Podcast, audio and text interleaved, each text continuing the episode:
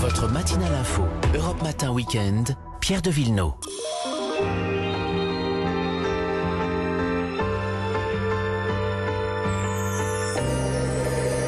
Les balades le week-end, c'est avec Vanessa Zah et Olivier Pouls. Bonjour à vous deux. Bonjour. Direction les Alpilles, ma chère Vanessa, pour un Noël provençal dans la plus pure tradition. Bah, hein. évidemment, hein, les crèches provençales, les marchés au santon, les 13 desserts dont Olivier va nous parler euh, tout 13. à l'heure, les 13 desserts.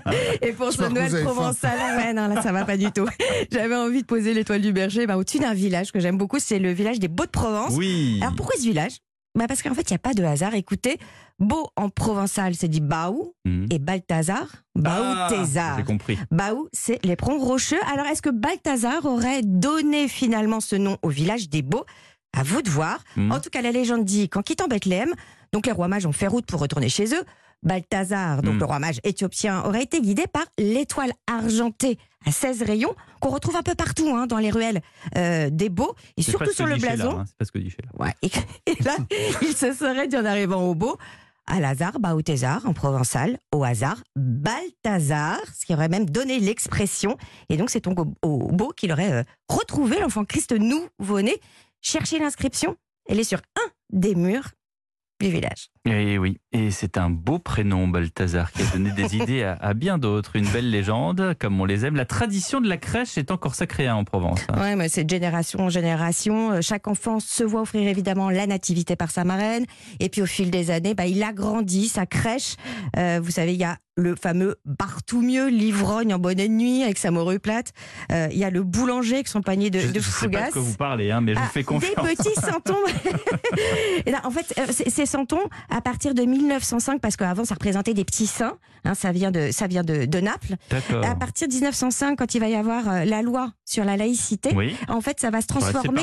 La séparation de l'Église et de l'État, il va y avoir donc euh, euh, des, des métiers qui vont apparaître et puis qui ont évidemment donc euh, di- disparu. Allez voir justement le musée euh, des santons euh, de Beau, il est absolument incroyable parce qu'il y a même des santons traditionnels du XVIIe et du XVIIIe siècle qui sont même habillés et c'est des pièces très rares. Alors, on reste au beau dans la tradition de Noël pastoral. hein. Ah oui, alors il y a toujours la bergerie Noël qui s'installe euh, sur la place de l'église. Donc ce sont ces bergers en habits traditionnels hein, qui gardent les troupeaux comme autrefois. Et là, ils vous racontent leur métier, la transhumance, ils défilent avec leurs troupeaux dans les rues euh, du village. Et puis de temps en temps, malheureusement cette année, il n'y en aura peut-être pas, des expositions de sonnailles. Vous savez, ce sont ces, ces colliers de bois auxquels on accroche donc euh, une, une, une cloche. Et en fait, chaque cloche a un son différent et c'est comme ça que les bergers arrivent à retrouver et différencier leurs troupeaux. Il Voilà. faut l'oreille fine quand même. hein. Il faut l'oreille très fine. Et il y a des activités à faire. Ouais, euh, on peut ouais. fabriquer des santons, euh, la propre, sa propre scène hein, de santons en famille. Et puis tout ça, évidemment, dans une ambiance de Noël, avec des chansons anciennes, des ritournelles. Ah. Et puis, euh, vous allez même pouvoir euh, faire une visite avec Benjamin de l'Office du tourisme. Je dis parce que c'est lui qui m'avait fait découvrir des beaux. Il est absolument génial, ce, ce, ce jeune homme. Et il vous emmène sur les pas de Balthazar à travers les rues du village, les amis. J'ai une question quand même. Vous avez découvert les Beaux de Provence avant la naissance de votre fils Après. Après, C'était un signe. côté hébergement Bah, Il y a un seul établissement qui est ouvert en ce moment, c'est l'hôtel Fabien Desbeaux. Je vous ai trouvé un gîte qui est euh, sur Mauriès, à 10-15 km. C'est les Terres de Pierre, au milieu des oliveraies. hein. C'est un domaine oléicole. Et puis, bah, sinon, bah, l'éternel Beaumanière, qui est une énorme institution, est fermé en ce moment. Mais il y a un click and collect pour les menus de fête. Mais pas pour les lits, malheureusement. Non. Bon.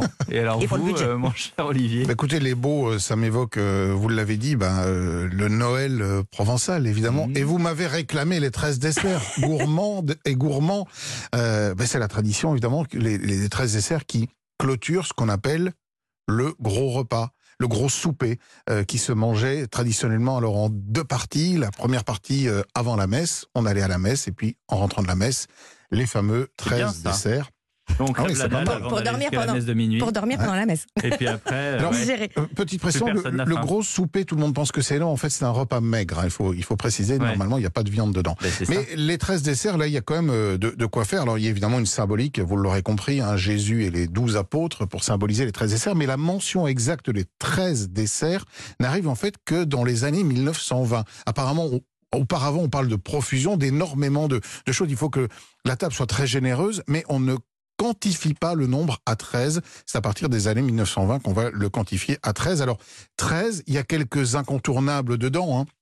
euh, les figues, les amandes, les noix, les raisins secs, euh, les noisettes, les pistaches, les dattes, pommes, poires, des fruits secs, des fruits euh, frais évidemment, et puis quelques petites pâtisseries, et notamment la fameuse pompe à huile. Ah. Au- au- oui, la, la pompe à huile au nom euh, un peu évocateur.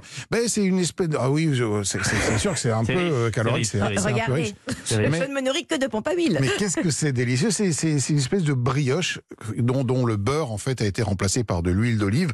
Donc pour la réaliser, c'est pas très compliqué. hein. Il vous faut euh, de la farine. Prenez 300 grammes de farine, un peu de levure, du sucre 70 grammes, deux œufs.